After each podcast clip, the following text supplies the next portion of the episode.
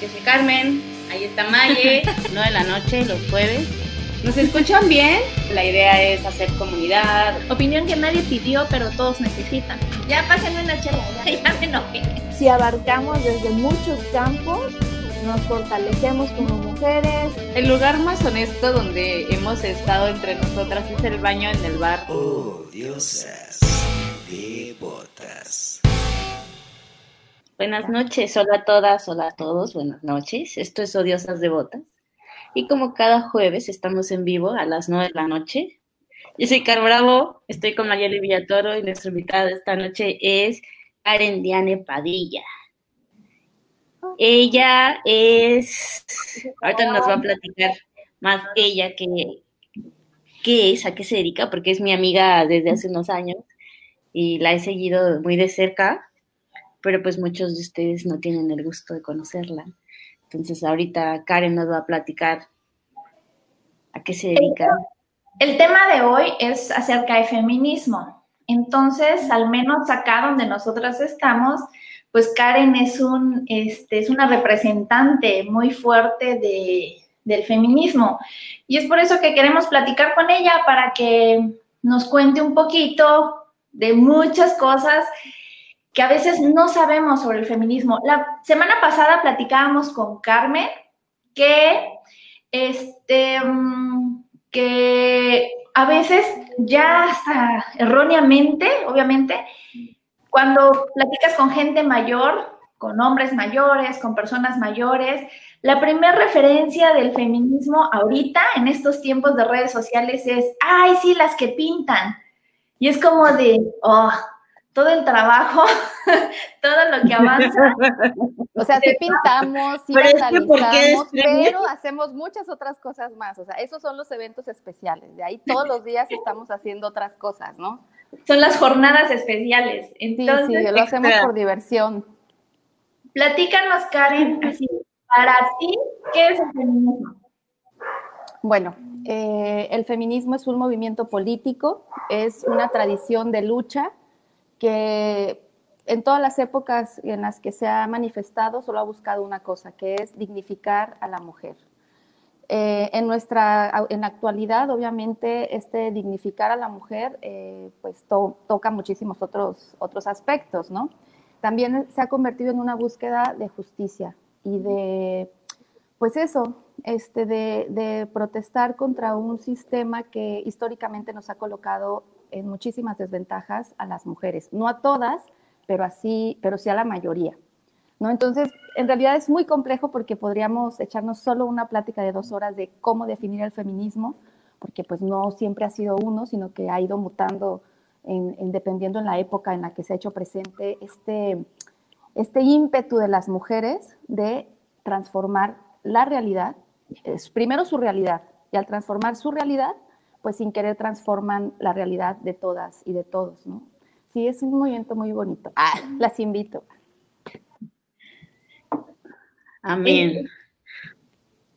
Bueno, yo creo que, así como decía Mayeli, sí hay como un cierto tabú todavía en esa palabra de tú eres feminista cuando te preguntan y todo así de que ay, pues no voy a, no salgo y pinto y hago males en tu cabeza, en tu por juicio corto, pero tú así de, pues claro que soy feminista simplemente por ser mujer y porque levanto la voz y porque digo cuando no estoy de acuerdo.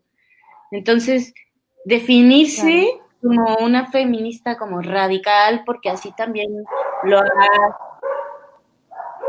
dictaminado, subrayado, encerrado en los medios, también por mala información.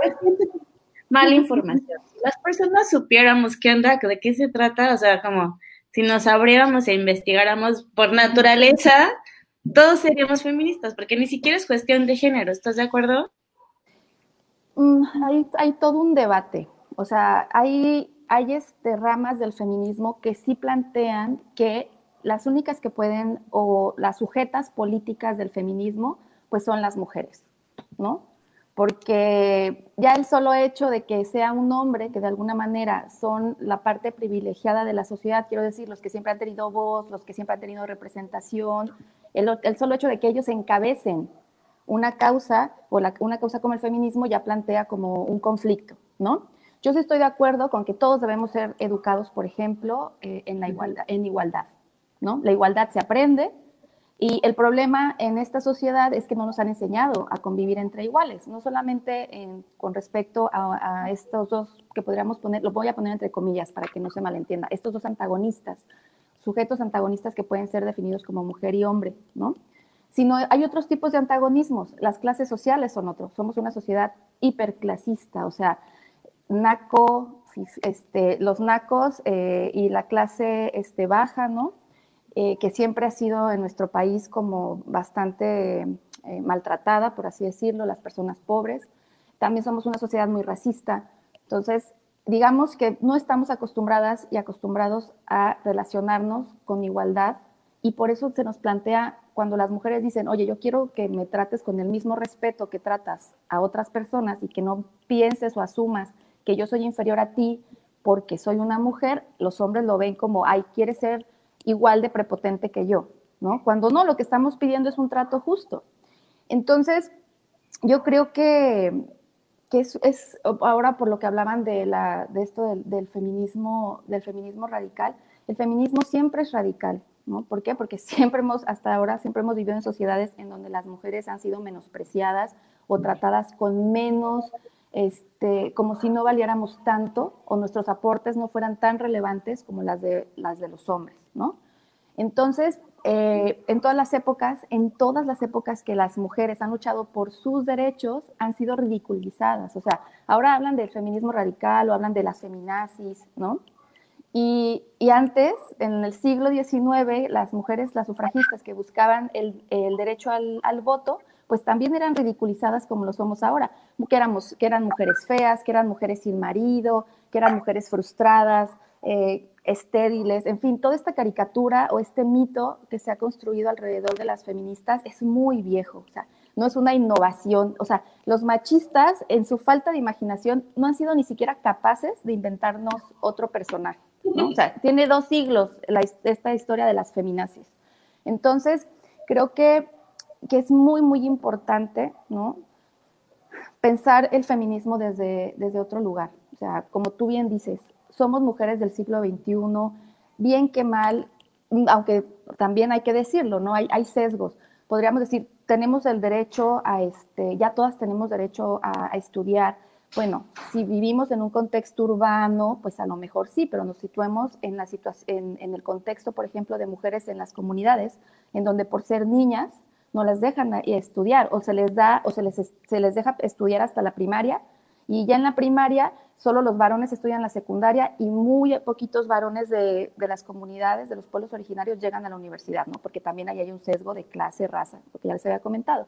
Pero en general podemos decir que ya casi en todo el mundo las mujeres no tienen derecho a estudiar, tienen derecho a divorciarse, tienen un montón de derechos que no teníamos, ¿no? Entonces, ya solo por eso todas las mujeres, como tú dices, deberíamos ser feministas. No pasa, ¿no? Hay mujeres que creen que, que esto, estas cosas que hoy tenemos, que son derechos, o estas, eh, estas, todas estas políticas públicas se nos dieron así, nada más, ¿no? Que un día se levantaron los hombres y dijeron, oye, como que faltan mujeres en el Congreso. Oye, sí, a huevo, ¿por qué no las dejamos participar? Sí, sí, a huevo, sí. O sea, no, no pasó eso fueron mujeres que lucharon, que dejaron lo que estaban haciendo, que cambiaron su proyecto de vida, ¿no? Y dijeron, ¿sabes qué? Voy a luchar porque las mujeres podamos votar, porque las mujeres podamos ser este, representantes populares, porque las mujeres podamos ser dueñas de nuestra herencia, o sea, porque era increíble, pero si ustedes revisan la historia, la, las mujeres ni siquiera podíamos heredar bienes, ¿no? Si nosotras eh, nacíamos en una familia en donde todas, en donde no había varones, mi herencia era para el hombre, para mi marido, o sea, en fin, hay un montón de cosas y a veces son cosas, o sea, muy sutiles que no, que no nos damos cuenta cuando hablamos de género, ¿no? O sea, mm, por ejemplo, hay, desde que nacemos las mujeres recibimos dos marcas, ¿no? O no todas, pero la mayoría. Una marca que es física, o sea, naces mujer, inmediatamente pónganle sus arracaditas, ¿no? No todas, y eso ha ido cambiando, pero casi siempre, bueno, tal, tú sales como niña del hospital marcada con los aretes.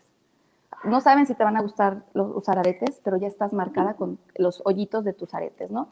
Y otra marca simbólica que es el apellido de tu padre. Si hay un padre ahí, tú sales ya con el apellido de tu papá. Eh, algo que ha cambiado, ¿no? Ahora ya puedes elegir qué apellido poner primero, si el de la mamá o el del papá. Pero es, son marcas simbólicas que a lo mejor no nos hemos puesto a, pensar, pues porque hay que, hay que entrar en este mundo, ah, en este mundo maravilloso lleno de conflictos personales y sociales, a ver, ¿cierto? ¿Qué es? Pues el, el feminismo. Es cuando ya te pones, ya te pones seriamente a pensar cosas que para ti eran invisibles completamente, las tenías súper naturalizadas. Entonces, yo estoy de acuerdo contigo, Car, deberíamos todas las mujeres ser feministas. Ahora, hay una diferencia una feminista militante es una feminista que está comprometida con este movimiento. Todas podemos ser feministas porque nos sintamos, seamos simpatizantes de este movimiento, porque obviamente no ser feminista es como escupir al cielo, ¿no? O sea, te va o sea, no puedes, eres una mujer y es un movimiento que te habla de ti, de tu historia, de la historia de, de otras mujeres que han luchado por todo lo que tú tienes hoy y todo lo que tú disfrutas hoy, ¿no? Entonces sí es un poco contradictorio, pero bueno, el asunto es que no todas son militantes porque hay un costo para la militancia. O sea, yo ahora ya menos, porque quiero decir que si hay un, hay un espacio en donde hay muchas feministas es en las redes. Las redes hay, hay muchísimas y cada vez hay más chicas que se van sintiendo como muy, este, pues, muy comprometidas ya con el movimiento, tanto para defenderlo en redes sociales, ¿no? O ya lo dicen abiertamente, soy feminista, en fin. Pero, pero faltan más feministas, o sea, ¿sí? Todavía hay muchas feministas porque son simpatizantes con el movimiento, pero no todas se comprometen con las acciones feministas o con la causa feminista, que tiene una agenda específica, ¿no? Que eso ya, bueno, igual más adelante, si da tiempo, lo hablaríamos. Está súper bueno. Exactamente, eh, ahorita que tocas ese tema es cómo se comienza a ser feminista. Por ejemplo, yo puedo decir cómo empecé yo hace años, y lo platicábamos en un programa pasado con una chica que estuvo invitada con nosotros.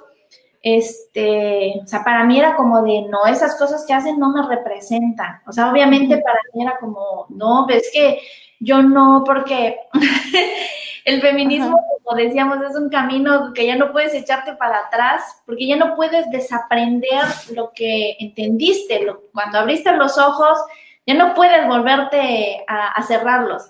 Entonces, yo recuerdo que la gente que me rodeaba, todo eso, o sea, sobre todo muchas amistades, muchos hombres fueron desapareciendo.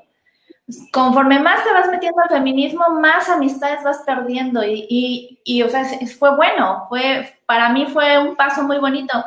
Les decía que a mí me decían, este, me caías mejor cuando no eras feminista yo no me considero feminista porque siento que se tiene que leer mucho, se tiene que, como decías tú, hacer mucha militancia, se tiene que hacer muchas cosas que por cuestiones de otras cosas no tengo tiempo, pero sí, cada que leo, cada que conozco a más mujeres, este, me quedo como de, ¿dónde estaba uno parada así de miedo, así como de qué miedo donde andaba yo perdida. Entonces, ¿cómo se comienza? Porque yo sigo viendo en redes sociales cuando hay algún movimiento, cuando pasa todo esto de este, las marchas, sobre todo, que muchas mujeres se enojan y dicen, a mí esas mujeres no me representan. Ahorita yo lo veo desde ese lado intermedio donde voy caminando y digo, ay, no, pues sí te representan mucho. No me pongo a discutir, pero ¿cómo se empieza? Porque hay muchas mujeres que creo que están así como, ¿cómo hago? ¿Cómo, qué leo? ¿Con quién me junto? Ok, es, muy complejo porque una se vuelve feminista eh, según su propia, su propia historia de vida, ¿no? Em, yo puedo decirte, yo estudié psicología y al final de la universidad, cuando ya estaba haciendo mi tesis, me encontré con esa palabra en un libro, ¿no? Eh, teoría crítica feminista, y yo dije, ah, feminista, y empecé. Y en ese momento la Karen de 21 años creyó que el feminismo era una filosofía de pensamiento, que era algo académico, ¿no? Que si yo, que existía el feminismo, pero solamente en el ámbito académico, y que si yo quería ser feminista, pues tenía que estudiar una maestría en feminismo para que me dijeran maestra feminista, ah, una cosa así. No, no, no supe en ese momento, te estoy hablando de la prehistoria, o sea, no había redes, no había TikTok, no había Twitter, no había Facebook, o sea, no había eh, yo no tenía referencias cercanas de qué hacía una feminista, solamente tenía este libro que me hablaba de ideas feministas. Entonces yo dije, ok, una, una feminista es una mujer que piensa sobre mujeres y cosas así, ¿no? Y fue porque hice mi, tesis sobre trabajo sexual en la zona de tolerancia de Tuxtla Gutiérrez. Entonces yo no me di cuenta que esa fue la primera vez que yo hice feminismo. ¿Por qué? Porque fue ir este, seis, seis meses todas las mañanas a encontrarme con mujeres que ejercían el trabajo sexual y a dialogar con ellas y a platicar de ellas sobre su vida y un montón de cosas. Eso es hacer feminismo, ¿no? Porque sí, o sea, el feminismo, claro que es una escuela de pensamiento, es una teoría crítica, pero también, y es la parte más relevante, es una práctica. O sea, ¿qué quiero decir esto? Que muchas mujeres hoy pueden estar teniendo una práctica feminista, pero no se asumen feministas porque pues no saben que eso es el feminismo, ¿no? Este, este acompañarnos entre mujeres, eh, en una sociedad, como ya dije, pues súper machista, súper desigual, muy patriarcal, en la que todavía los hombres siguen decidiendo casi todo, sí, lo que tiene que ver con nuestras vidas. Y si no específicamente los hombres de nuestras vidas, porque obviamente, pues nadie, a nadie la quiero pensar, ¿no? no me quiero, pero a nadie le dijeron, te vas a casar con este güey porque nos gusta su, su rancho y vamos a juntar nuestro, o sea, creo que, que ahorita ya no está, pues gracias al feminismo eso es posible, porque antes sí te casaban así, ¿no? Entonces, gracias al feminismo ya puedes decidir. Exactamente, era un vil intercambio, ¿no? Una familia intercambiaba sus mujeres con las mujeres de otra familia, o sea, era un vil intercambio, bueno. Pero, eh, ¿qué quiero decir? Eh, que el feminismo nos ha abierto un montón de posibilidades, ¿no? El feminismo nos ha abierto un montón de posibilidades y todas deberíamos en ese sentido convertirnos en feministas, pero bueno, no pasa. A veces tienen que pasar cosas muy dolorosas en tu vida, te conviertes tú misma en una víctima, ¿sí? Y luego buscando cómo salir de ese proceso es que te encuentras con el feminismo, ¿no? Con esta ruta, porque puede haber muchas rutas para hacerle frente a la violencia, pero el feminismo es una de ellas, es una ruta colectiva, eso también me gusta mucho recalcarlo. Es decir, lo que hacemos individualmente las mujeres a veces abona al feminismo, claro que sí, pero se puede hablar de procesos ya feministas cuando una mujer llega, por ejemplo, un día a la colonia, perdón, a la reunión de, colonia, de, su colonia y le habla a otras mujeres y le dicen, ¿saben qué? Hay un tipo que, nos, que está acosando, les hablo de un caso verídico, está acosando a mi hija la espera siempre a estas horas y, la cosa y yo quiero hacer algo. Y todas las vecinas se ponen de acuerdo para una, a esa hora salir, acompañar a la niña y ponerle una chinga al acusador. Entonces, sí hay que, hay que hacer siempre esto, ¿no? Que una mujer, lo he dicho en muchos otros espacios, que una mujer se empodere y una mujer logre salir de un proceso de violencia, pues obviamente es muy bueno, pero se vuelve más poderoso cuando, es, cuando muchas mujeres, ¿sí? Logran tener esa misma oportunidad. Es decir, no podemos hablar de feminismo cuando solamente es una la que logra, este, pues eso, ¿no? Salir adelante. Tenemos que salir todas adelante. Eso es lo que busca el feminismo y por eso es tan difícil a, a veces convertirse en feminista, porque pensamos que lo que yo estoy haciendo, que, que solamente es relevante para mí, eso ya es feminista. No, es relevante cuando tú logras, y es más radical, cuando tú logras que ese bienestar que tú tienes en tu vida lo tengan más mujeres. ¿Me explico?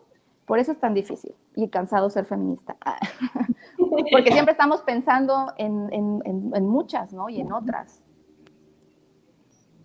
Pues creo que esto que estamos haciendo es feminista. Hacer comunidad, informar. Amplificar, amplificar los mensajes de otras mujeres, darles este, con todos los, eh, eh, em, ¿cómo decir? Con todas las, desventajas. Los proyectos de mujeres siempre son mucho más austeros porque tienen muy poco apoyo casi siempre, ¿no? Por desgracia. Entonces, la única opción que tenemos para amplificar esto, esto, pues es haciendo montón entre todas, ¿no? Que funciona. Lo hemos visto históricamente. Exacto, generar comunidad. Yo creo que eso nos falta mucho. Estaba, estaba leyendo por ahí que igual... Eh, la onda clasista de que una mujer se va a identificar más con un hombre blanco o con una mujer negra, por la onda de clases, ¿no? Que a nosotras como mujeres nos hace falta eso, hacer más comunidad, sentir empatía por otra mujer. O sea, nos traemos como que toda esa preidentificación de casa. Eh, yo creo que es un tema también cultural. Sí, es el chavo del 8. O sea, es el chavo del 8, perdón. Pero es así. O sea, ahí fue donde aprendimos a ser clasistas, ¿no? Los mexicanos en general. Entonces, sí, es un tema cultural, completamente. Por eso es tan difícil eh, que aunque ya vivimos en sociedades formalmente igualitarias, que ya tenemos leyes, ¿no? O sea, podemos, México es un país de avanzada, o sea, tú hablas con una mujer española, perdón, con una feminista española y te va a decir, no, wow, todas las leyes que tienen en México. Yo, bueno, está lo mismo, ¿no? Porque una cosa es que sean, que existan las leyes, otra cosa es que se ejecuten de manera, pues, no sé, como debe ser, ¿no? de manera justa y otra cosa es que todos eso, esos aparatos que tenemos, todas esas instituciones sean eficaces. Eso no pasa, pero bueno, las tenemos. Entonces, este, perdón que te, que te interrumpí, Car. Pero bueno, sí. sí, No, siento que estoy hablando mucho. Por favor, y me interrumpen ustedes también. No, queremos escucharte. Para eso es esto, para que hablemos y para, sobre todo para escucharte a ti. Ay, no, pero yo también quiero escucharlas a ustedes. No, es que está bien padre. Dijiste algo que ya se me estaban saliendo las lágrimas. Este programa solo ha servido para que yo llore en los lives todos los jueves. Este, eso que dijiste se me hizo bien bonito de no puede ser este, o sea, el feminismo si lo que logras para ti no lo, o sea, lograrlo para las demás. O sea, eso se me hizo bien bonito. Y eh, hace poquito que había pasado algo que con un post que habías hecho en Facebook, este, que todos los tipos... ¿Fue de Luisito? ¿Comunica? Sí, lo de Luisito. Que lo leí y vi que todo el mundo se te, se te iba encima.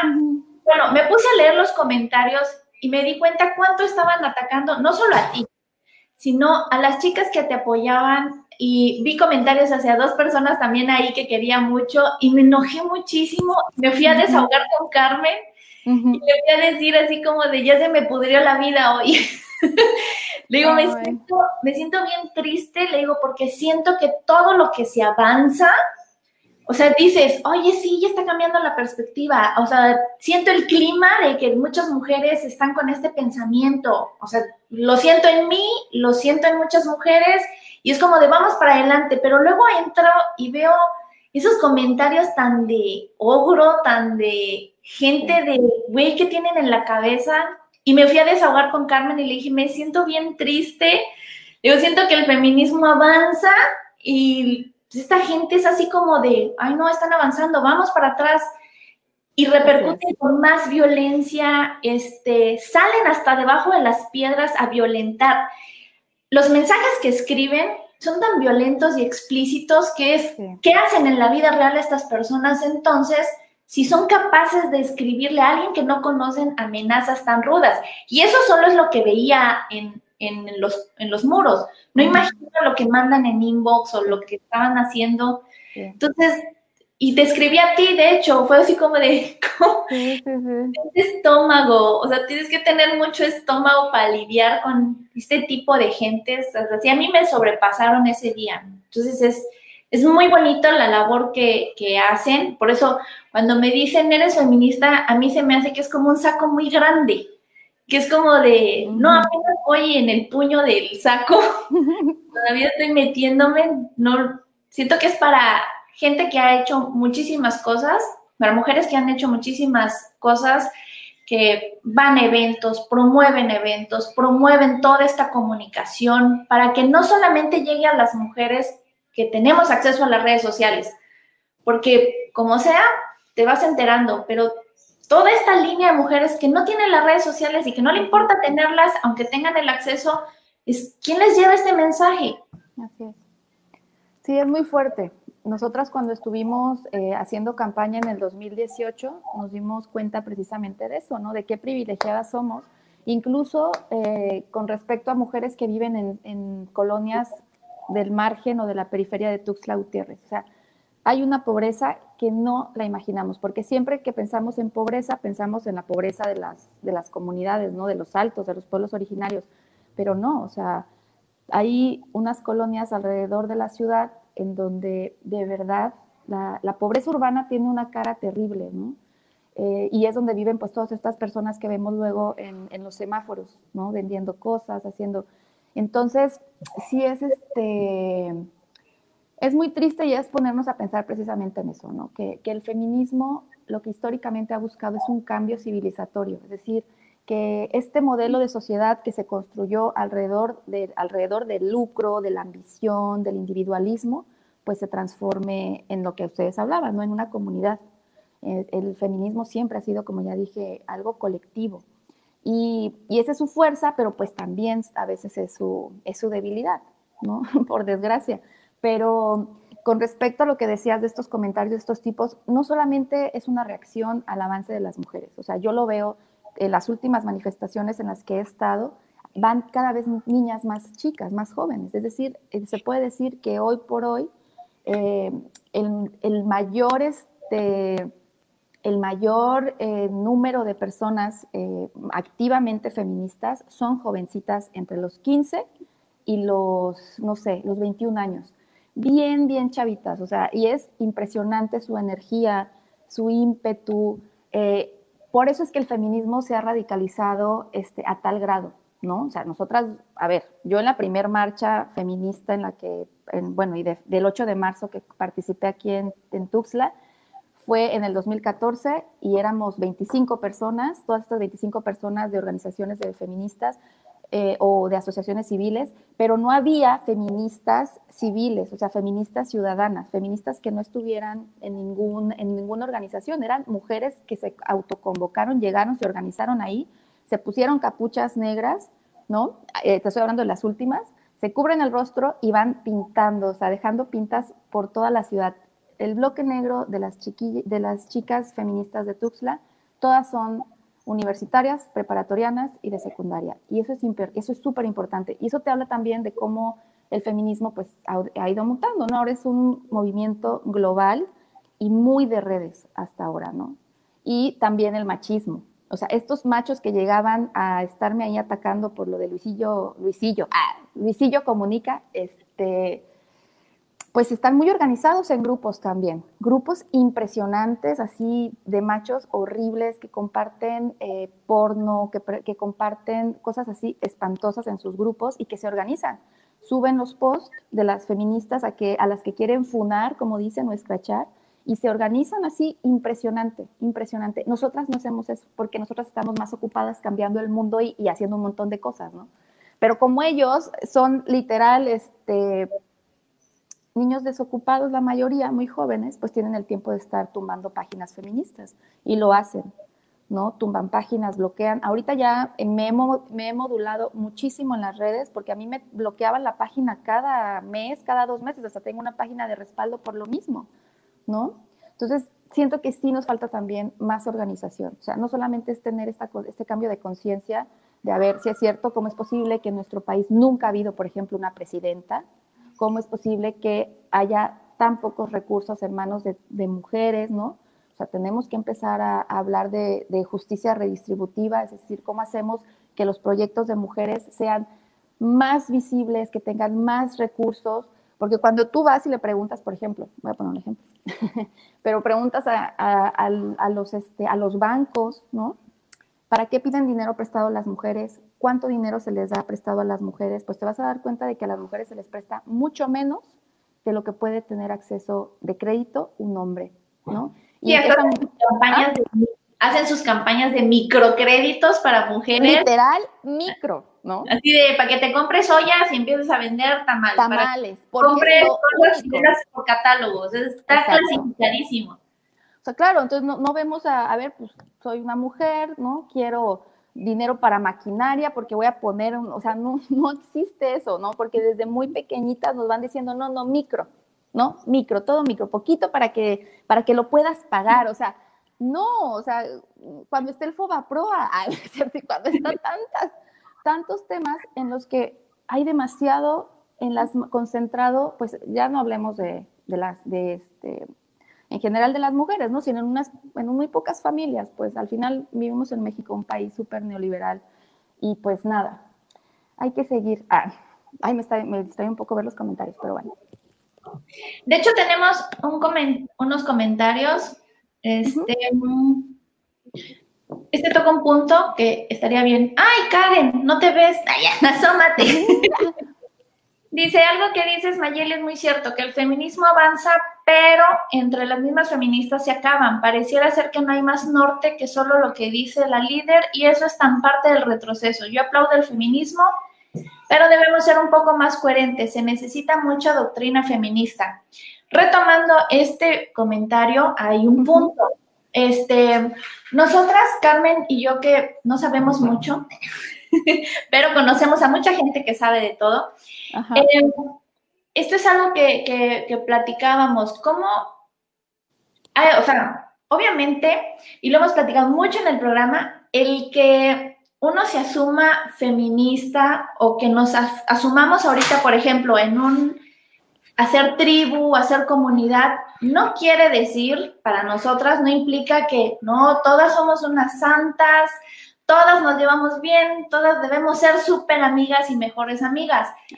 Pero coincidimos en que dolemos de los mismos males, este, nos atacan las mismas cuestiones, entonces eso ya nos une aunque por fuera tengamos muchas diferencias. O sea, el asumirte feminista no quiere decir que tienes que empatizar completamente con cómo es la otra persona, porque al final de cuentas somos seres humanos y pues tal vez no logremos caernos bien. Entonces, hemos visto mucho esto en cuestión al feminismo. Yo a veces leo en mi muro y veo que se están peleando, es como de, yo ni sé de qué bloques hablan, están peleando. Este, pero ¿Tú por qué crees que pasa? ¿Cómo se soluciona? ¿O cómo podemos llegar a un entendimiento donde el objetivo es el mismo? Que existan bloques, que existan grupos, pues supongo que es una cuestión humana también. Claro, o sea, eh, tocas un punto muy importante porque, bueno, que sea feminista no significa que me gustan, que me caen bien todas las mujeres, ¿no? O que haya personas que, que me gustan, o sea, no, claro que no. O sea, significa que tengo un panorama acerca de del contexto en el que somos obligadas a vivir las mujeres, ¿no? y que tengo una memoria histórica del movimiento feminista y que tengo una ética que obviamente a veces me sitúa en conflictos éticos, pero bueno, que el feminismo no solamente es esta idea romantizada de que las mujeres todas son buenas y, que todas nos vamos a acompañar y que todas vamos a, luchar unas por otras, porque, unas eh, por otras y desinteresadamente, porque yo me he dado de topes ¿no? Yo creo que fue una de las grandes lecciones que yo aprendí muy tempranamente en el movimiento feminista y es que hay una eh, variedad increíble ¿sí? de objetivos eh, dentro del movimiento feminista, que si bien eh, se, pensaría de manera pues un tanto ingenua que todas perseguimos el fin del patriarcado, que el aborto sea legal, acceso, para, acceso a las mujeres a, la justicia, como ya dije, esta justicia redistributiva que no planteé que haya mujeres de verdad pasándola muy mal económicamente, em, o que haya mujeres que tengan becas, en fin, eso específicamente en cuanto a una parte de la agenda feminista. Bueno, también podemos ver que no hay, hay mujeres que solamente se cuelgan de la causa, o sea, mujeres que dicen defender a otras mujeres, pero que cuando llegan a tener un poco de recurso o cuando llegan a tener un espacio, pues lo que menos hacen es colectivizar ese espacio o colectivizar ese recurso, ¿no? Y yo no sabía esto porque antes de que yo estuviera en el movimiento feminista, pues yo no sabía que había tantos recursos para específicamente la agenda de, género, que tal vez el gobierno no le llama agenda feminista, ¿no?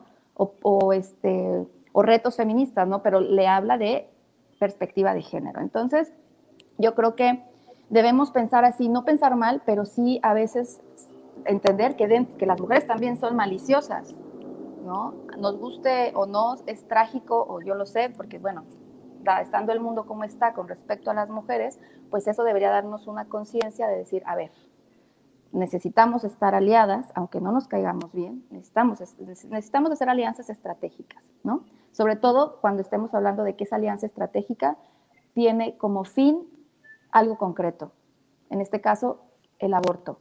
Pero bueno, no es algo que pasa en Chiapas, solo en Chiapas o que solo pasa en Tuxtla, es algo que pasa a nivel nacional. Hay un montón de colectivas, sobre todo ahora, ¿no? ¿Cómo nacen estas colectivas? Pues empezamos siendo una colectiva grandísima, luego hay un conflicto dentro de esa colectiva, se separa y entonces ya son dos colectivas y entonces aquí en esta que quedó chiquita se, se vuelve al otro conflicto y se separa y bueno, y eso es bueno, porque eso habla de una pluralidad de, este, de acciones, ¿no? Ahora, estas, estos conflictos que existen en todos los espacios políticos, porque si no, no tuviéramos 10 partidos políticos diferentes, Chiapas Unido, este, y, y, mover a Chiapas y PRI y PAN. O sea, si no existieran estos conflictos ideológicos o como ustedes los quieran este, definir, pues no este, existiría, este, hoy soy feminista sintomática, está buenísima esa frase. Perdón, me distrago, asintomática, ok. Ojalá empieces a sentir síntomas de feminismo pronto. Ah, necesitamos más personas contagiadas de feminismo. Pero bueno, eh, el asunto es que yo creo que está mal situar, eh, para empezar, otra, otra idea que es un poco conflictiva es esta idea de las líderes, porque no hay líderes. Habrá algunas voces, sí, que a veces resuenan más que otras, pero el feminismo es un, eh, es un conglomerado, digamos, de varios liderazgos, de varios liderazgos y digamos que esa voz es, es un coro más que una sola voz, ¿no? Yo vengo aquí a replicar algunas ideas, pero estas ideas también son de otras, este, de otras mujeres, ¿no? Entonces, yo creo que aquí lo importante es situar, y también no es que siempre seamos las mismas, estos liderazgos se van rotando, dependiendo la acción, dependiendo la agenda, ¿no?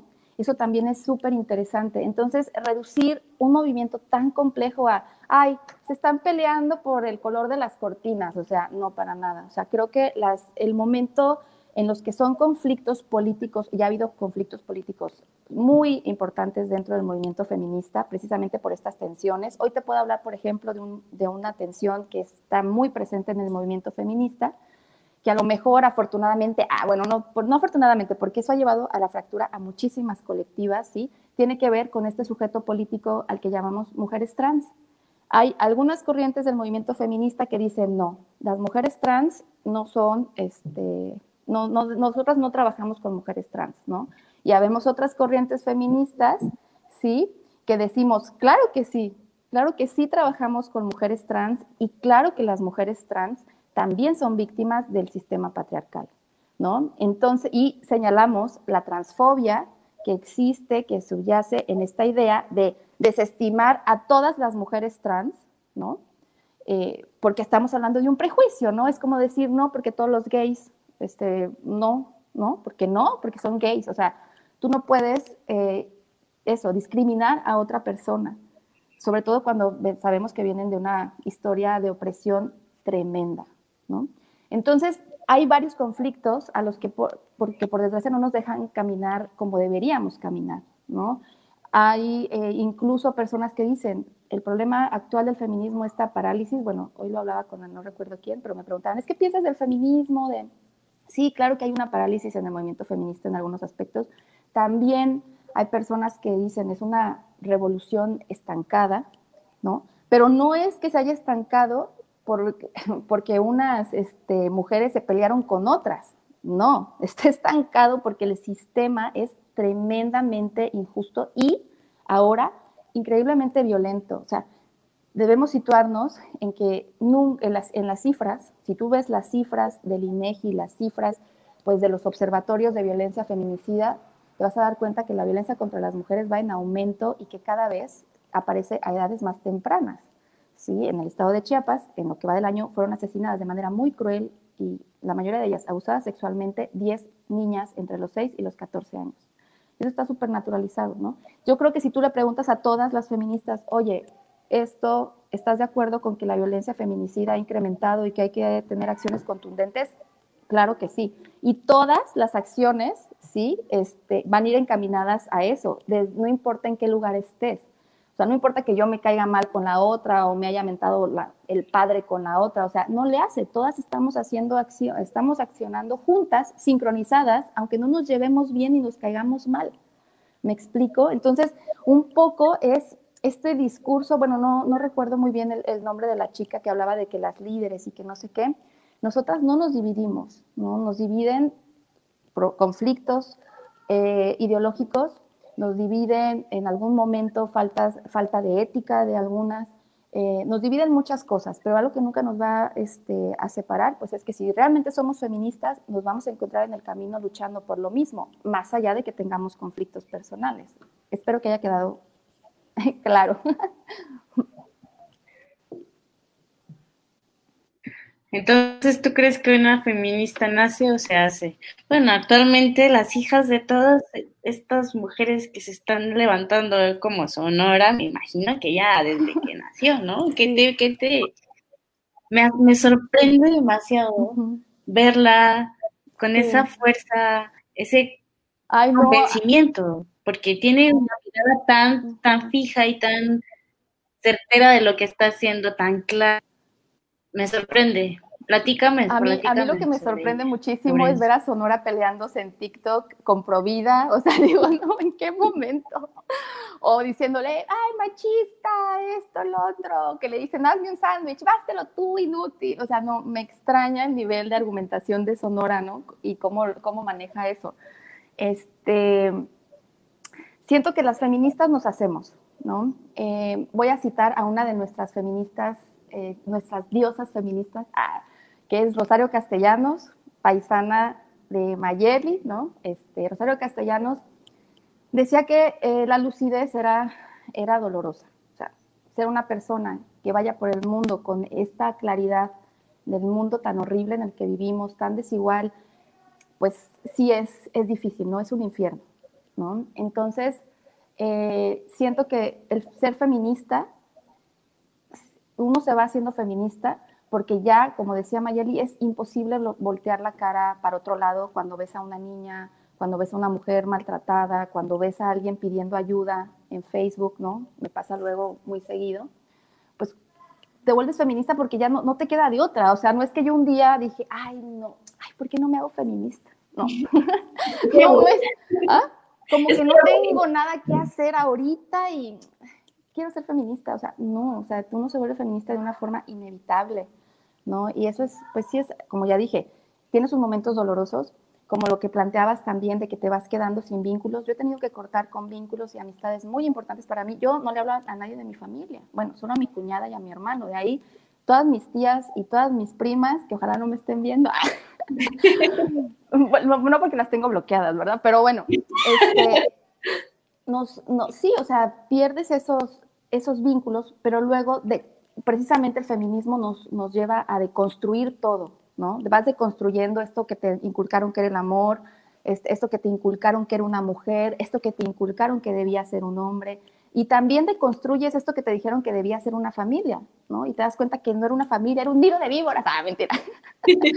no, no es cierto, no tanto, no, pero, no. Pero bueno, el asunto es que tú deconstruyes eso. Y pues obviamente eso implica que se van o tú te vas pero luego empiezas a tener otros vínculos y, hasta, y a relacionarte con las personas de otra forma, ¿no? Yo hoy, mi tribu o mi manada, como, como ustedes la quieran nombrar, de, de, amigas que tengo, este, son mi familia, o sea, son mis hermanas, ¿no? Son personas, o sea, yo si tengo un problema, pues son a las primeras que yo recurriría, ni siquiera a mi familia, ¿no? O sea, es, es, bueno, esas personas que me dijeron que eran mi familia y que casualmente nací en su familia, ah, es cierto, este, no, son, son ellas, ¿no? Si yo un día me siento muy mal y no puedo cuidar de mi hija, yo sé que si yo le hablo a una amiga, inmediatamente viene por Sonora y la cuida, ¿no? En lo que yo me, me siento mejor. Entonces, yo creo que eso es parte de esta conciencia feminista, ¿no? Eh, el de construir todo esto y saber que es algo doloroso. Convertirte en feminista es algo doloroso. Tengo una amiga a que admiro muchísimo, Carla Oropesa, que es una chingona científica, en fin, yo la quiero muchísimo. Ella dice que nadie viene al feminismo de vacaciones, y es verdad. ¿no? Aquí se viene a ver la brutalidad de, con la que hemos sido tratadas las mujeres y con mucha entereza, con mucha fuerza a buscar una salida a, este sistema, ¿no? Lo cual, pues ya sabemos, tiene unas consecuencias. O sea, qué bonito fuera que luchar por los derechos de las mujeres fuera miel sobre hojuelas, ¿no? Históricamente, si tú volteas a ver qué es lo que le ha pasado a esas mujeres que han luchado por los derechos de otras mujeres, y pues mejor no volten a verlo, porque si no van a decir, no, mejor no. Ah, estoy muy a gusto aquí. Entonces, sí, yo creo que te vas haciendo, te vas haciendo feminista y, y obviamente nadie nace feminista, ¿no? Te vas haciendo.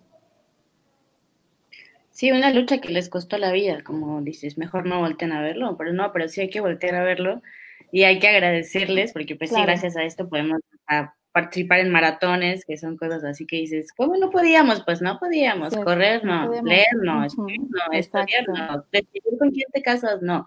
O sea, estábamos llenas de no, las mujeres era para hacer hijos y alimentarlos y los hijos trabajan en el campo y era como un ciclo, ¿no?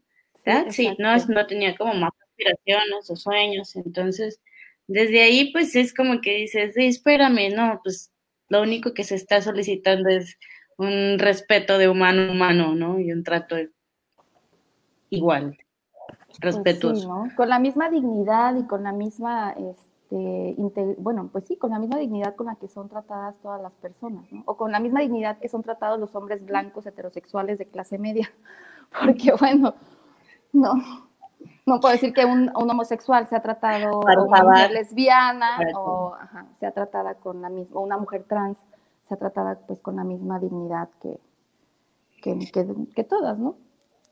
Dice Alma Contreras, a ver si lo puedo leer porque traigo un nudo en la garganta que ya quiero que termine el programa. Ay, no. La otra vez escuché que el feminismo liberal no hacía bien porque nunca se cuestionan más allá de lo que pasa. No sé a qué, no sé a qué corriente me encuentro porque la RATFEM aún, y ahí se cortó, supongo que aún no, como que tal vez aún no se considera feminista radical. Mm, el feminismo liberal no hacía bien, porque no se cuestionan más allá, eso decía. Sí, mira, yo cuestiono mucho esto de que exista un feminismo liberal, porque más bien lo que creo es que cuando lo que entendemos como feminismo liberal es más bien una profundización de la agenda del liberalismo, pero no de un feminismo liberal. El feminismo, como ya dije, de esencia no es individualista. ¿Me explico? Esta idea liberal de que el individuo eh, puede, solamente en tanto que el Estado le dé las, condiciones para salir adelante y que nada entorpezca su libertad, ya con eso él va a poder desarrollarse eh, de manera y solventar sus necesidades de manera individual. Bueno, esta idea de que también lo puede hacer la mujer, pues es una profundización de esa agenda pero no puede ser yo, de verdad. Esto es un, de hecho es un debate dentro de los foros a los que me han invitado, es un debate, este, pues un poco teórico, ¿no? Que es muy, muy difícil que yo se los explique ahorita, ¿no? Pero a mí siento que una manera de, desarticular, mm, o, mejor dicho, de ver que a veces repetimos cosas sin comprenderlas completamente, es, son liberales, eh, preguntarle a esta persona de lo que considera un feminismo liberal, que te diga, defíneme liberalismo y, define, y defíneme conservadurismo. O sea, para que veas, o sea, que lo que estás diciendo pues no tiene mucho sentido, ¿no? Y el feminismo radical mm, es una de las, digamos, de, los, de, las, eh, de las ramas teóricas del feminismo más duras, ¿no? O sea, ¿por qué? O sea, lo que plantea el feminismo radical es que la opresión de las mujeres nace en un tipo de relación, que es la heterosexualidad. Entonces, ninguna mujer se va a liberar en tanto sea heterosexual y tenga y se case y tenga una pareja o tenga un matrimonio, ¿no? Para el feminismo radical, la empresa extractivista más cabrona, más que la minería, es la maternidad. Entonces, de alguna manera, lo que plantea el feminismo radical es que para que la mujer sea completamente emancipada ¿no? de los hombres y del modelo patriarcal, pues prácticamente es no tener ningún tipo de vínculo con varones, ningún tipo de vínculo. Y cuando hablo de ningún tipo de vínculo, eh, no es solamente que no te acuestes, cojas con varones, sino que no trabajes para ningún varón, que no tenga nada que ver con un varón, ni con su modelo patriarcal, lo cual está muy cabrón para, o sea, que no entienden que los hombres no nos gustan ya, ah, que, o sea, que si pudiéramos elegir no nos gustarían, pero pues ¿qué hacemos? Nos gustan, ah, ¿no cierto? El asunto es que es muy complejo, ¿no? Entonces, de repente cuando vemos eh, algunos posts o vemos infografías, así desmenuzando todo a una simpleza impresionante, no nos damos cuenta que para entender esto hay que leer un montón y hay que debatir un montón y no vamos a llegar a ninguna, a ninguna conclusión tajante. ¿Por qué? Porque el movimiento feminista como una filosofía de pensamiento sigue en desarrollo, no se quedó en los, en los años 70, sino que ha seguido evolucionando.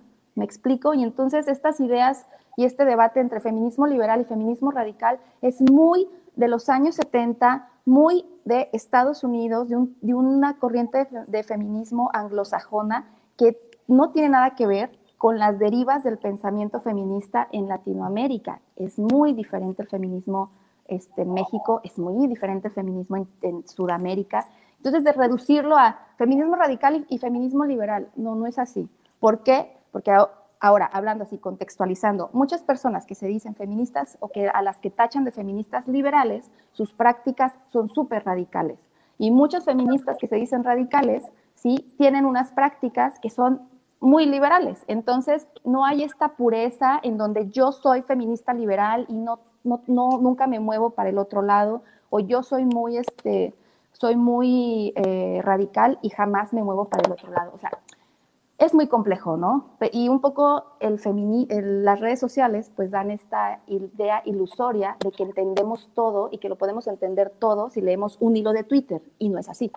Hay que tener un poquito más de respeto, ¿no? Es muy complejo, ¿no? Y tampoco se trata de que, ay, no, como no piensa como yo, es mi acérrima enemiga, o sea, guácala.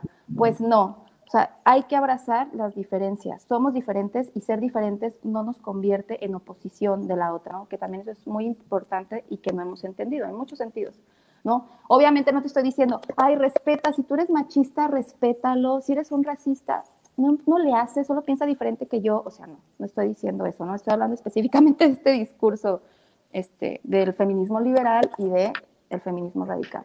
Oye, para separar una, una, una cosa de la otra cosa, porque una cosa es una cosa y otra cosa es otra cosa. Ok, ok. Este, vamos, ¿puedes definir un poco qué es machismo? Y otra vez, qué es feminismo, para que las personas que luego dicen, ay, es que es lo mismo que el machismo, pero al contrario. No, no, no. Este... Sí, sí, sí, es, es muy común, ¿no? Este... Bueno, como ya dije, el feminismo es un movimiento político, pero es un movimiento político que también tiene este, una, filosofía de pensamiento y un método de análisis de la realidad, que es la perspectiva de género. Es decir, eso no es el machismo. El machismo es una actitud supremacista ¿sí? de lo masculino sobre lo femenino. Eso es el machismo. una persona machista es aquella que cree que porque es hombre, ¿sí? su vida es más relevante, su tiempo es mucho más importante y su vida en general vale más que la de una mujer, ¿no? Entonces, digo, hablando así en términos bastante reducidos, jamás en la vida tú vas a encontrar en un texto feminista o a ninguna feminista diciendo que las mujeres son más importantes o más relevantes que los hombres. Eso es supremacismo. Y las feministas no decimos eso, jamás, ¿no? Nunca vas a encontrar, a veces por habrá chistes o que se, memes, ¿no? De, ay, sí, este, pero, pero en general no es algo que eh, seriamente nosotras defendamos. Entendemos perfectamente que todos los seres humanos somos relevantes y tenemos o deberíamos tener la misma, las mismas oportunidades, eh, la misma, las mismas, este, ¿cómo decir? Pues la misma relevancia social, ¿no? No solamente lo masculino, no solamente lo femenino, también lo masculino. Pero, sí, pero bueno, en general nos es más fácil entender esto, ¿no? Ay, sí, el machismo y esta mujer es una hembrista porque me está diciendo que las mujeres no deberían ser asesinadas y violadas. Ah, eso es, machi eso es eh, ser machismo, eso es feminismo, ¿no? ¿Por qué? Porque está diciendo que, pues, que los hombres dejen de violar. ¡Ay, qué bárbara! ¿Cómo se le ocurre? ¿No? Entonces, obviamente, también es otra. Es que no todos los hombres violan, o sea, no, pero resulta que el 98% de las personas que son violadas son violadas por hombres. ¿no? Entonces, y de las 10 mujeres que son asesinadas, 11 mujeres que son asesinadas víctimas de feminicidio en nuestro país por eh, cada día son asesinadas por hombres. Sí, entonces, pues sí, no estamos generalizando, solamente estamos diciendo que con muchísima frecuencia, una frecuencia muy abrumadora, los hombres son violentos y atentan contra la vida y los derechos de las mujeres. A mí nunca me ha acosado una mujer, me han acosado hombres, ¿no? Entonces, pues sí, sí, a veces hay que también poner, situar esto, ¿no? O sea, no podemos homologar la violencia de los hombres a las acciones que las mujeres hacen para defenderse de esa violencia. No es violencia, porque luego, ay, es que cómo quieren defenderse si ellas hacen, cometen los mismos actos este, violentos, ¿no? Que los hombres. A ver, espérate, nosotras no vamos ahí una pandilla de ocho mujeres violando jovencitos, ¿no? No, hacemos eso. O sea, nosotras no nos eh, hermanamos para, pues, para hacer ese tipo de cosas, la verdad. Entonces, no podemos homologar. Una cosa es el vandalismo, ¿no? El vandalismo, lo, siempre digo, somos vándalas, pero no es cierto, lo pongo entre comillas, porque el vandalismo no tiene una finalidad, o sea, es destruir porque te salió de los ovarios destruir algo, ¿no?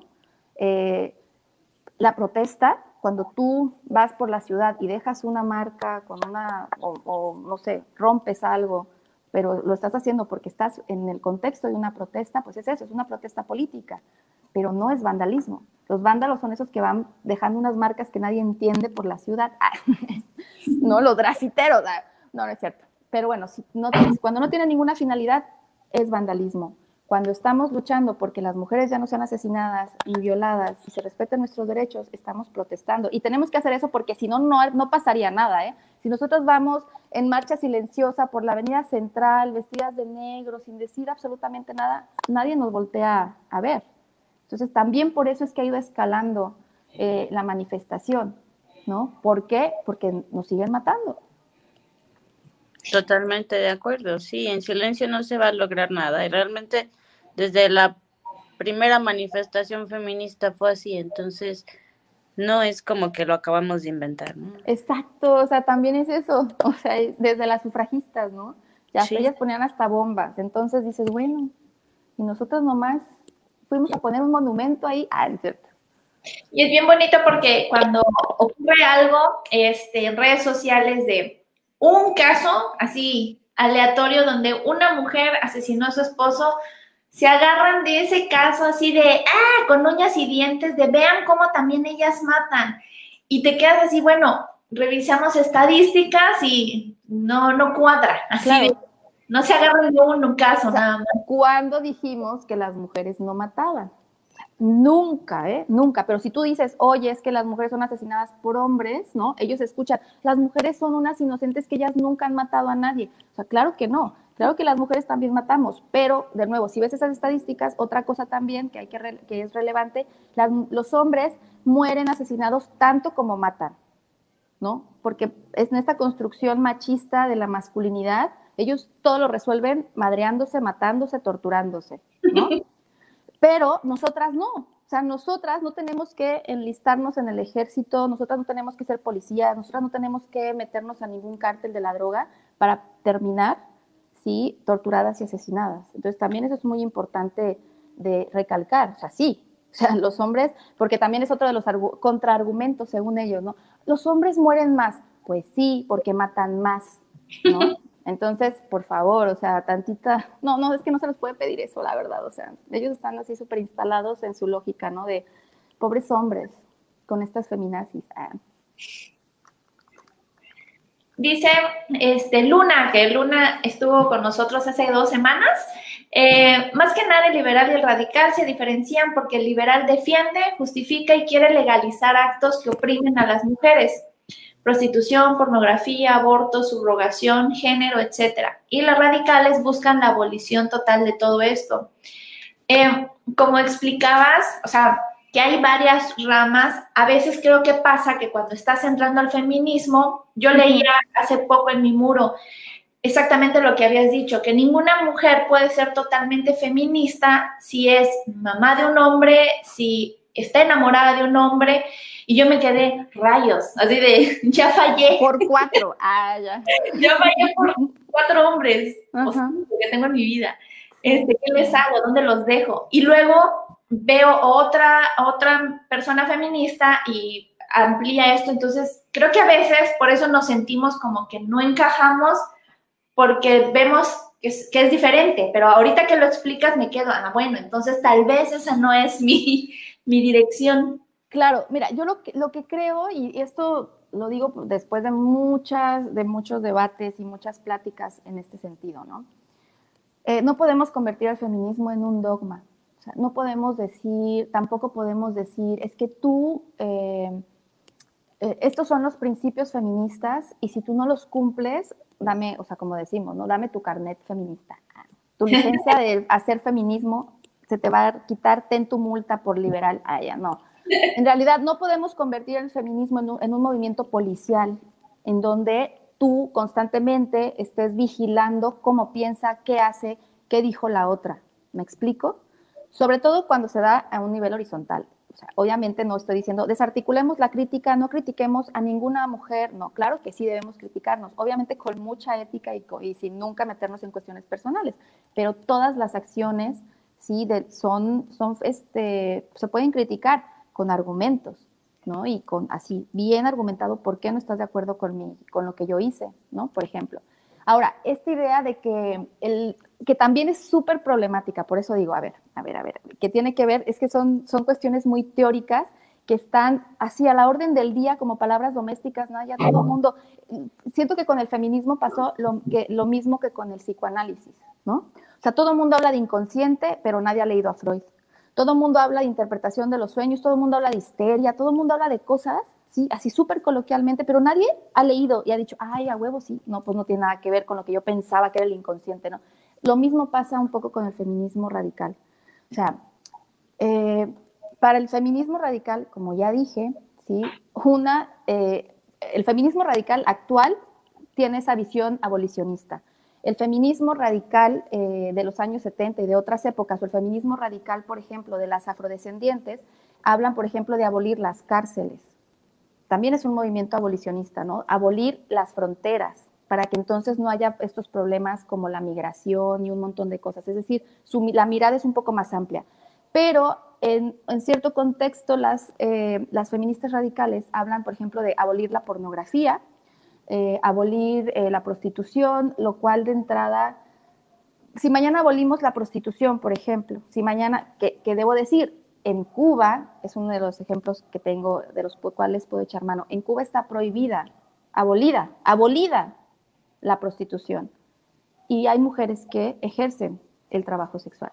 Entonces, decir que desde esta visión hay que abolir, lo que hay que abolir no es específicamente la pornografía, no es específicamente el trabajo sexual, lo que hay que abolir es todo un sistema, toda una cultura que es el patriarcado, todo un modelo económico que es el capitalismo, ¿sí? Y todo este y estos engranajes que se dan también con el colonialismo. Entonces, hablar de que vamos mañana a decir, ya vamos a abolir, ya no va a haber prostitución, está completamente prohibida la prostitución. ¿Ustedes creen que esto se va a llevar a la práctica? Que no va a haber No, lo que haces es que sumerges a todas estas mujeres que ya de por sí lo hacen en condiciones, muchas, o sea, hay que, o sea, en qué condiciones ejercen el trabajo sexual la mayoría de las mujeres, ¿no? Bueno, entonces nosotras lo que pensamos desde, otro, desde otra mirada feminista es que hay que apelar, ¿sí? A que, este, pues, a que lo que sea abolida sea la desigualdad, ¿no? ¿Cómo hacemos esto? Haciendo una, eh, pugnando porque la, la, propiedad se distribuya de otra forma, el dinero se distribuya de otra forma. Y en ese sentido, sí, a estas trabajadoras sexuales, pues decirle, si tú ya no quieres, si tú no estás en esto, porque bueno, también el trabajo sexual es súper amplio, siempre pensamos en la mujer que está ahí esperando que alguien la aborde para... No, las webcam las chicas que están haciendo, este, eh, que se relacionan eh, o hacen espectáculos por webcam, las OnlyFans, también es trabajo sexual. O sea, el trabajo sexual es, es, es, una gama muy amplia de actividades. La pornografía entra dentro de ella, ¿no? Entonces, si nosotros realmente queremos que haya menos mujeres, porque nos molesta, ¿no? Porque no concebimos que haya mujeres que hagan eso, este, pues lo que debemos hacer es que la mayoría de las mujeres tengan mejores condiciones laborales y a lo mejor así habrá menor número de mujeres que tengan que ejercer el trabajo sexual para poder sostener sus, sus, vidas. Pero es utópico, es utópico pensar que es como pensar que si prohibimos el aborto, ya no va a haber aborto. ¿Me explico? Lo que haces es volver clandestino algo y cuando lo vuelves clandestino lo vuelves más peligroso para las mujeres. Ese es nuestro punto, porque todas toman de referencia Europa, pero mis vidas no viven en Europa, vivimos en Latinoamérica y no podemos hacer política o pensar en opciones políticas viendo a otro pinche lado, en pocas palabras, ¿no? Claro. Y realmente así como mencionas, las mismas condiciones, las mismas oportunidades, principalmente para empezar, porque pues no, no, no, hay oportunidades tan iguales, ¿no? Sí. Acceso a una vida digna. Claro, Y, que es muy complejo, porque ¿qué implica una vida digna? ¿No? O sea, pues una vida donde tengas una canasta asegurada, una canasta básica, una canasta de servicios, derechos para que vayas a la escuela, derecho a la salud garantizado, cosas que Dios mío, ¿cuándo en Chiapas? Por Dios, ¿cuándo en México?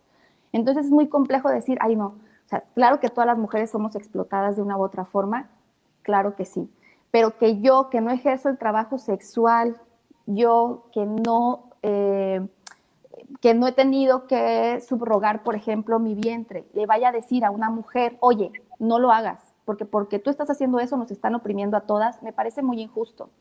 ¿Me explico? Y poco estratégico. Cambiemos las condiciones de vida en general de todas las mujeres y muchas cosas van a cambiar. Para mí, no es que si mañana abolimos el trabajo sexual, abolimos los vientres subrogados y un montón de temas que traen ahí, que están como con mucha atención dentro del feminismo, si mañana se elimina eso, el patriarcado sigue existiendo, el capitalismo sigue existiendo, porque no son la piedra de toque.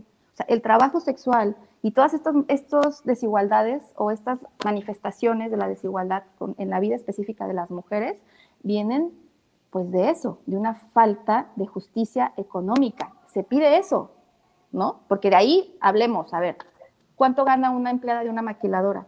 ¿Cuánto gana una trabajadora doméstica? No, y hasta pagamos más impuestos en diferentes productos, ¿no?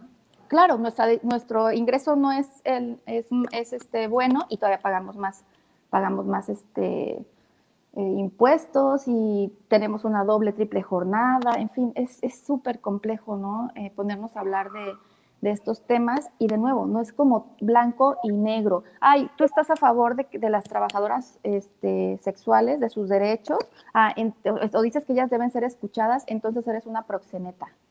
O sea, no. Solo no soy una persona que ejerce el trabajo sexual y no quiero usurpar la voz de alguien, ¿no? Ni de una realidad que no me compete. Me parece tan absurdo que hablemos por las trabajadoras sexuales, me parece tan absurdo como creer que yo, una mujer que soy, que no soy este, afro, que no soy ni afrodescendiente o que no soy una persona este, de un pueblo originario, quiera hablar por ellas. Así de absurdo me parece, ¿no? no también eso hay que tener mucho respeto. Si yo no soy este, una trabajadora sexual, yo no puedo decir le voy a venir a resolver. Es ese complejo también que muchas otras, eh, que sobre todo las trabajadoras sexuales le han hecho notar a las, a las abolicionistas, que dice, oye, ese complejo de salvadora blanca que tienes, ¿no? De ven, yo te voy a, a rescatar.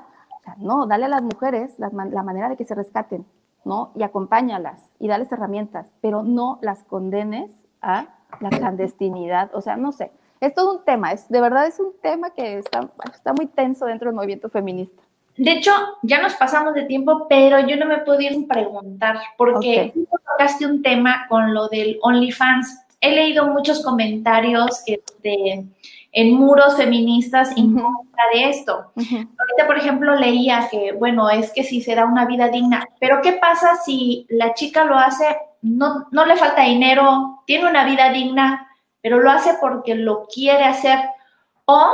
Qué chingón o cuando hacen, por ejemplo, lo de los concursos de belleza, dicen, es que estas mujeres este, que estaban en una disputa de que ya se prohibieran los concursos de belleza porque imponían una imagen que es muy lejana y que sacrifica mucho a una mujer para poder tener esa imagen. Entonces, pero ¿qué pasa cuando las mujeres lo hacen por gusto, por podemos decir convicción, pero es una convicción tal vez enseñada. O sea, es algo que aprendieron desde muy pequeñas a, todo esto de gustarle a un hombre, que es como un, logro o tener todo esto.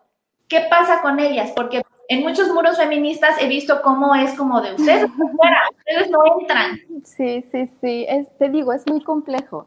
Y, y, yo creo que ese tipo de discusiones no abonan. O sea, por eso es que a veces no participo tanto, ¿no? Porque digo, pues sí, o sea, de entrada, los, este, de entrada los concursos de belleza, o sea, su, idea la idea de fondo, pues la verdad no, no es buena, ¿no? Poner a un montón de mujeres a competir para quién es la más bella del universo, ¿no? Ah, cuando ni siquiera participan venusinas ni de Júpiter, ah, mentira, mentira. un, un mal chiste. ¿por qué Ah, o sea, ¿por qué solo mujeres de la Tierra? Están discriminando a las venusinas y a las marcianas. Ah. No, este, de entrada está mal, o sea, eh, está mal por todo lo que implica eh, la idea de belleza en nuestra sociedad, ¿no? Y porque ha tardado mucho en, este, en, deconstruirse eso. O sea, nunca vas a ver, por ejemplo, una mujer con cicatrices, nunca vas a ver, por ejemplo, una mujer en silla de ruedas. Ellas no pueden ser bellas, ellas no tienen acceso a este concepto de belleza eh, occidental, patriarcal que tenemos. O sea, eh, no patriarcal, perdón, más bien occidental y racista también. Eh, ¿Qué otra cosa? Mm, Pues no vemos mujeres con un solo brazo, no vemos mujeres de talla pequeña, no vemos, no vemos la diversidad de mujeres que somos, ¿no? Solamente es como si eligen a los especímenes más perfectos y las ponen ahí a ver, órale, pelense por una corona. Entonces, de entrada sí es un poco problemática la idea de los concursos de belleza, ¿no? Debo decir. A mí, yo digo, mañana mismo pueden desaparecer del planeta y no le, y no le va a hacer falta a nadie. O sea, también, tiene, también tendría que ver con esa, con esa idea, ¿no? ¿Realmente es relevante un concurso de belleza o solamente le sirve a los patrocinadores y a las marcas que los, o sea, también eso tendríamos que eh, ponernos. Ahora, si voy a ponerme a decir, son, son, femini- son feministas o no son feministas, no, no, el movimiento feminista es un movimiento que lucha por la emancipación de la mujer, ¿no? En- en- es muy difícil, pero bueno, porque también habla- hablar de libertad y de, y de sobre todo de libre elección, que es de lo que estamos hablando, nadie elige libremente en este modelo de sociedad en el que vivimos. Nadie, o sea, eliges de- desde determinadas carencias, desde determinadas desigualdades, pero no puedes decir, sí, que yo tengo libertad de elección. Eso es un mito, no existe. Hasta desde Nadie- los privilegios, ¿no? O sea, desde Claro. el privilegio que tienes estás eligiendo. Y piensas que es libre, pero en realidad estás encaminada a eso. no, yo tengo una visión muy pesimista de la vida, o sea, y un tanto existencialista, o sea, en realidad yo creo que lo único que tenemos seguro pues, es que nos vamos a morir. Ah, es cierto, y para los dos pinches días que vamos a vivir en la tierra, pues hagamos algo bueno con la vida que tenemos, ¿no? Más que estarle chingando las decisiones a otras personas. Entonces, de nuevo, eh, esto de la libre elección lo podemos también trasladar a este, al tema de la, prostitución o del trabajo sexual. Nadie elige este, ser trabajadora sexual como quien elige en qué carrera se va a meter. Estamos de acuerdo en eso, ¿sí? Pero tampoco nadie elige terminar trabajando en una maquiladora donde ganas 7 mil pesos o, trabajando, o como trabajadora do- de- del hogar. ¿Cuánto gana una trabajadora del hogar?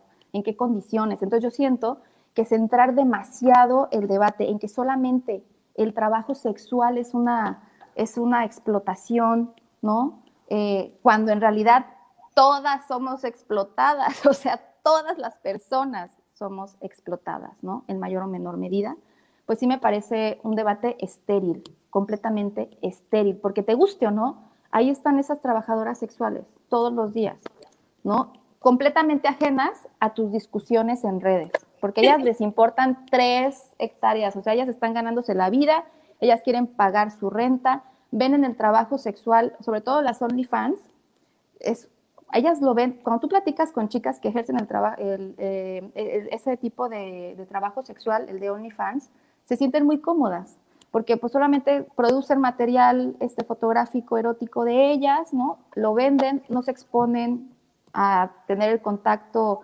físico con otros, o sea, en fin, es muy complejo. Y yo pienso que lo que nunca deberíamos hacer como feministas es simplificar las realidades y pensar, malo, OnlyFans, pornografía, malo, este, eh, trabajo feminista, este, ser diputada y ser académica, esto es bueno.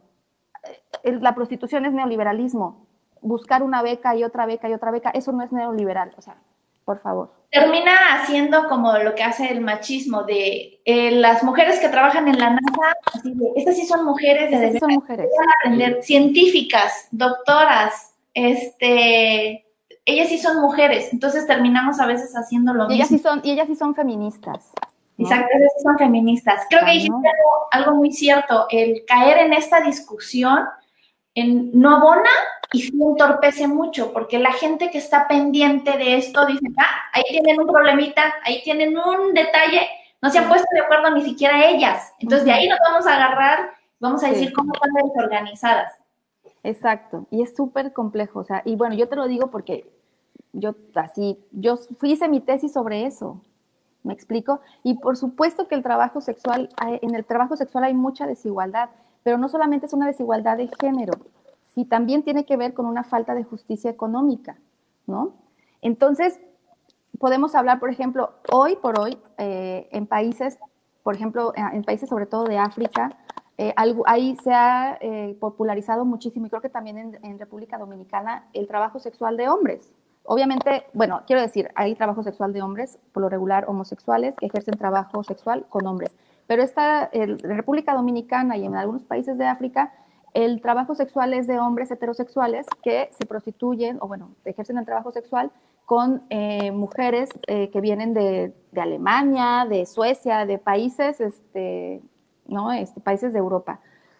Y, este, y en ellos no hay, porque patriarcado, ¿verdad? Porque patriarcado, porque una cosa es el cuerpo de las mujeres. El cuerpo de las mujeres sí se devalúa cuando lo se usa sexualmente, pero si el cuerpo de los hombres se usa sexualmente, el cuerpo de los hombres no se, no se, este, no le pasa nada. No le pasa nada, ¿no? Exacto, no se devalúa. El hombre sigue siendo un ser humano digno de, de, respeto, aunque sea trabajador sexual. Las mujeres si son trabajadoras sexuales, no, no hay nada digno en ello. Entonces, hay que tener mucho cuidado porque sin querer, desde el feminismo, luego vamos reproduciendo esta misma moral judio-cristiana sobre los juicios que hacemos en el cuerpo de las mujeres, lo cual no es nada bueno. Lo que no tampoco quiero que pensar que, ay, sí, que es un paraíso el trabajo sexual.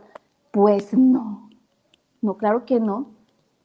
pero habla con ellas, ¿no? Y que ellas te digan por qué sí y por qué no. No lo asumas tú desde lo que tú crees y desde lo que tú has leído, sino habla con ellas, las que están hoy por hoy, hoy 27 de noviembre a las 10 de la noche en la Avenida Central, o sea, pregunta, pregúntales, ¿no?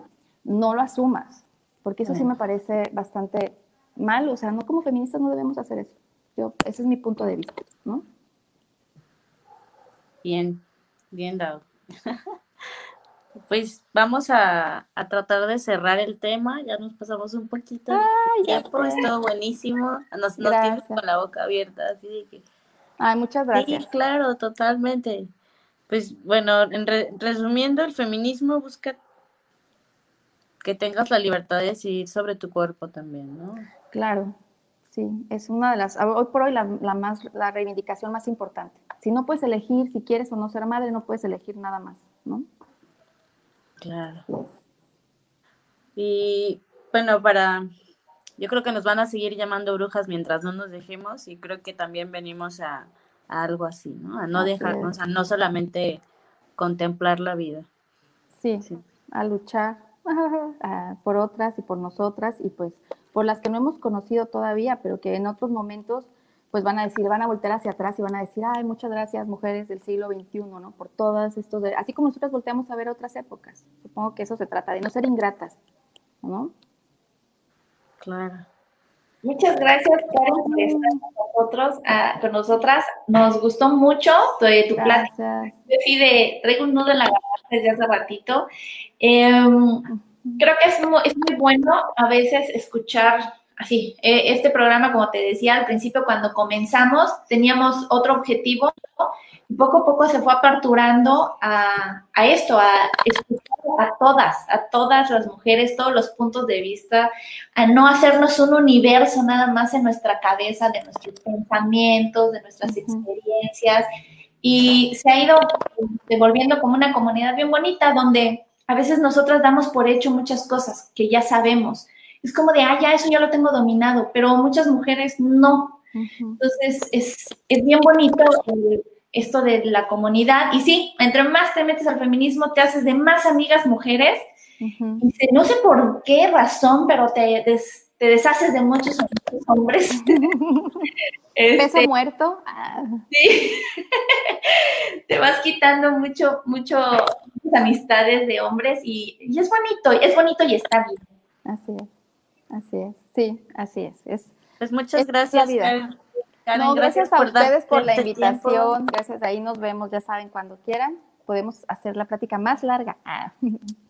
Sí, esperemos que sea parte 2, porque sigue, este tema creo que es muy, muy amplio y no, no tocamos ni un porcentaje pequeño, pero a grandes rasgos sí se mencionó para, para ir entendiendo de qué se trata de desembarañar y ver de dónde viene y qué es lo que está buscando principalmente. Así es, así es.